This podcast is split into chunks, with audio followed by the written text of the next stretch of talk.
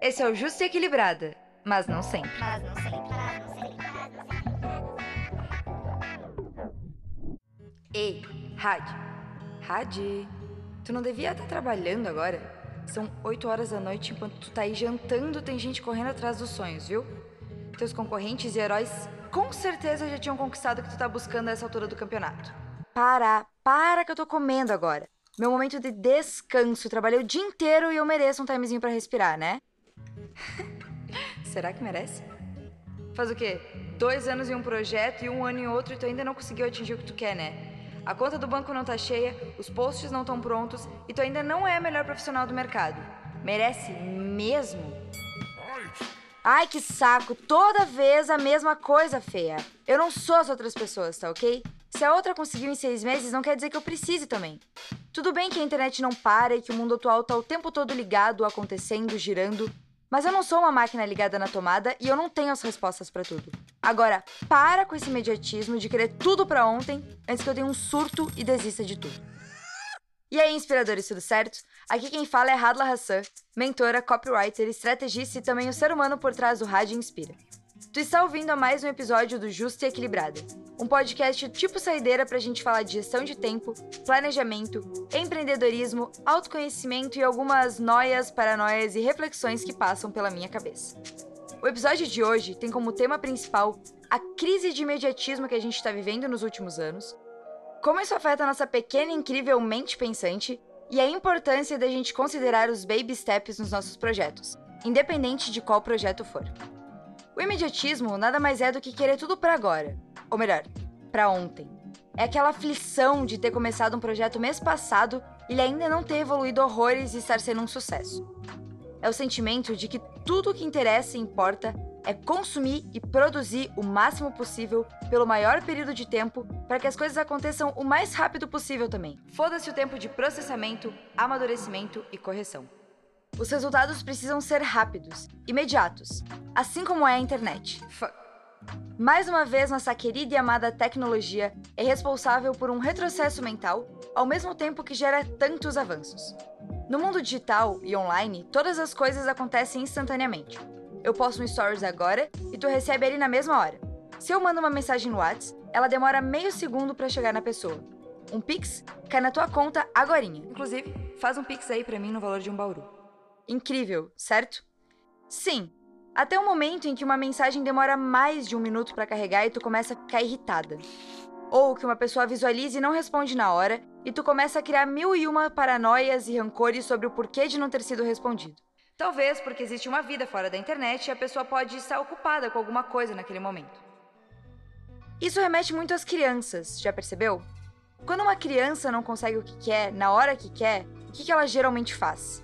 Fica irritada, nervosa, chora e faz um drama desgraçado. As crianças raramente têm a inteligência emocional bem consolidada.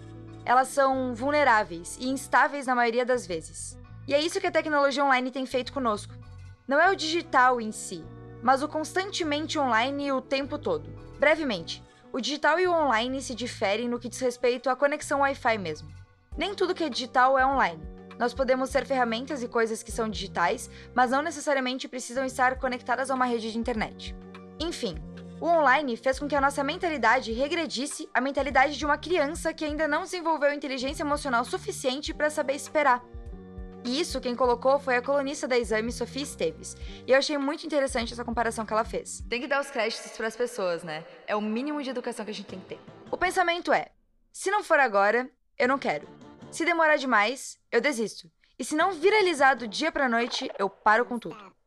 As pessoas deixaram de ter perspectiva de futuro, objetivos e metas bem definidos e mal definidos também. Simplesmente porque são muito concentradas em fazer as coisas acontecerem agora. E presta atenção, não é que estejamos focados no aqui e agora, mas sim que queremos que as coisas aconteçam imediatamente agora e não depois. Não queremos o processo, nem o desenvolvimento, nem o amadurecimento. Queremos resultados imediatos e instantâneos. Parece que não há mais tempo para esperar que as coisas aconteçam. Só que tem. Não é porque a economia mundial passa 24 horas acontecendo que tu também tem que ser assim. Poxa vida, até a bolsa de valores fecha no final de semana, meus queridos. E falando em bolsa, Sabe quantos anos demorou para Nike tornar as suas ações públicas? Mais de 15 anos, filhão. Sabe quanto tempo ela demorou para ultrapassar a margem de caixa para passar a ter lucro? 14 fucking anos. Ela não virou esse amuleto cultural do dia pra noite. Só que naquela época as coisas funcionavam de uma forma diferente. Ninguém tinha o celular grudado na cara o tempo todo, recebendo notificações frenéticas de pessoas que nem são relevantes de verdade e nem vendo influencer mentir sobre resultado. Pois é, as pessoas mentem na internet. E mesmo que não mintam, as pessoas são diferentes. Há quem tenha tido um resultado exorbitante em cinco meses, há quem tá há cinco anos tentando e ainda não achou a mão. Tem gente de 19 anos fazendo milhões, mas também tem gente de 40 tentando criar o seu propósito. Entende que é tudo uma questão de perspectiva. Focar nas pessoas que conseguiram como flash e se culpar, sem necessidade por não ter tido o mesmo resultado, ou entender que a vida de todo mundo é feita de processos, e nem todos eles são iguais, em questão de tempo, objetivo, facilidades, privilégios.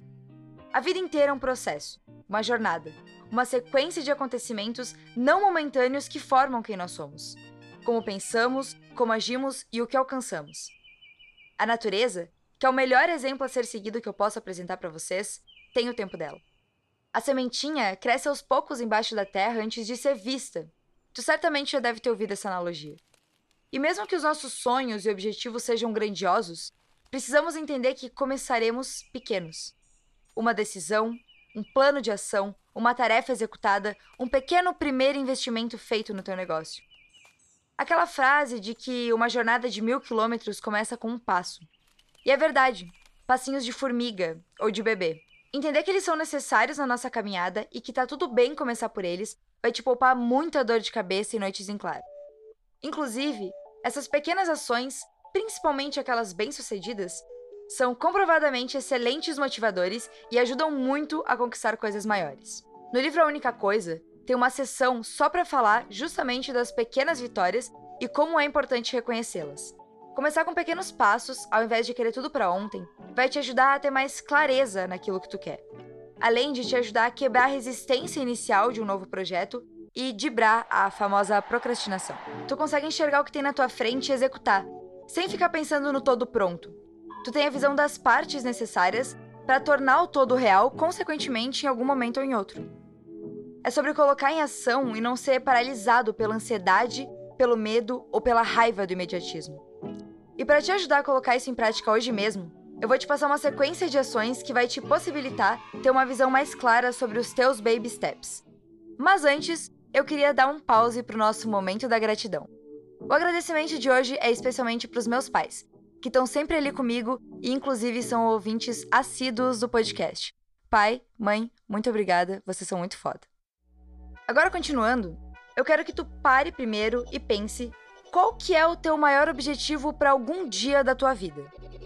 Depois de pensado isso, eu quero que tu pense, a partir dele, qual que é aquela coisa que tu consegue fazer nos próximos cinco anos que vai te ajudar a concretizar esse objetivo maior.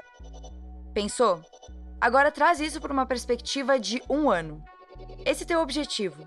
O que, que tu pode fazer hoje? Qual é a pequena atividade que durante esse próximo ano tu vai poder fazer que vai te ajudar a dar um passo para mais próximo do teu objetivo para daqui sei lá que dia? Depois que tu trouxe para um ano, traz para o mês. O que, que tu pode fazer esse mês que vai te ajudar a ficar mais próximo do teu objetivo para algum dia na tua vida? Trouxe para o mês? Dá uma diminuída um pouquinho maior e vai para tua semana e depois para o teu dia.